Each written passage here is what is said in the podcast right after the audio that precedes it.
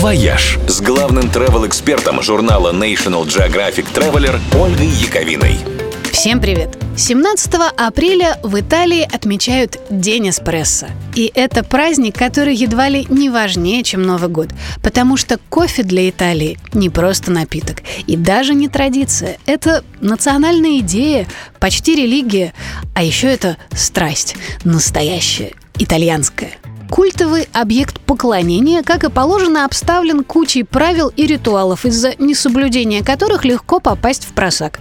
К примеру, если усесться в кафе за столик, потребовать эспрессо, насыпать туда сахару и пить, закусывая булочкой, в глазах официантов вы будете выглядеть варваром. Потому что итальянцы никогда не говорят эспрессо, только кафе нормале – не убивают сладостью его благородную горчинку и никогда не заедают десертом. Они выпивают его в два глотка прямо за стойкой, не присаживаясь. Так кофе лучше усваивается и обходится почти вдвое дешевле, потому что в счет за поданную к столику чашечку включается стоимость обслуживания. Вот еще несколько важных итальянских кофейных правил. Пить кофе с молоком после полудня – святотатство – Капучино, латте или макьято – это эспрессо с капелькой молока – исключительно утренние напитки.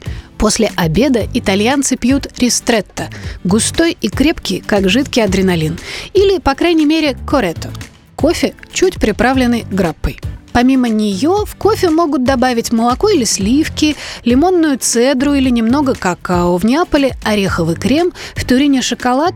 Ну и все, все прочие варианты – это оскорбление религиозных чувств. Лучше не пробуйте. У итальянского кофе есть только один недостаток.